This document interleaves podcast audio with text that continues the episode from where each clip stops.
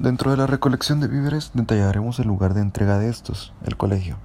Incluiremos su dirección y los horarios en que puede recibir donativos. Además, para los donativos económicos incluiremos la cuenta de banco del PEMI.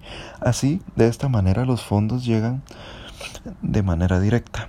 En cuanto a la entrega de víveres físicos a Santa María Chiquimula, explicaremos que el PEMI se encargará de ellos. Los afiches promocionales incluirán los nombres de las cuentas de redes sociales y una invitación a donar para Santa María Chiquimula por medio de nuestra campaña. Por último, y luego de finalizar la recolecta de víveres, informaremos sobre la cantidad de víveres recibidos por medio de gráficas, listas y fotos, evidenciando los frutos de la campaña. Esto procurando siempre la transparencia ante el público para demostrar la buena voluntad de la campaña.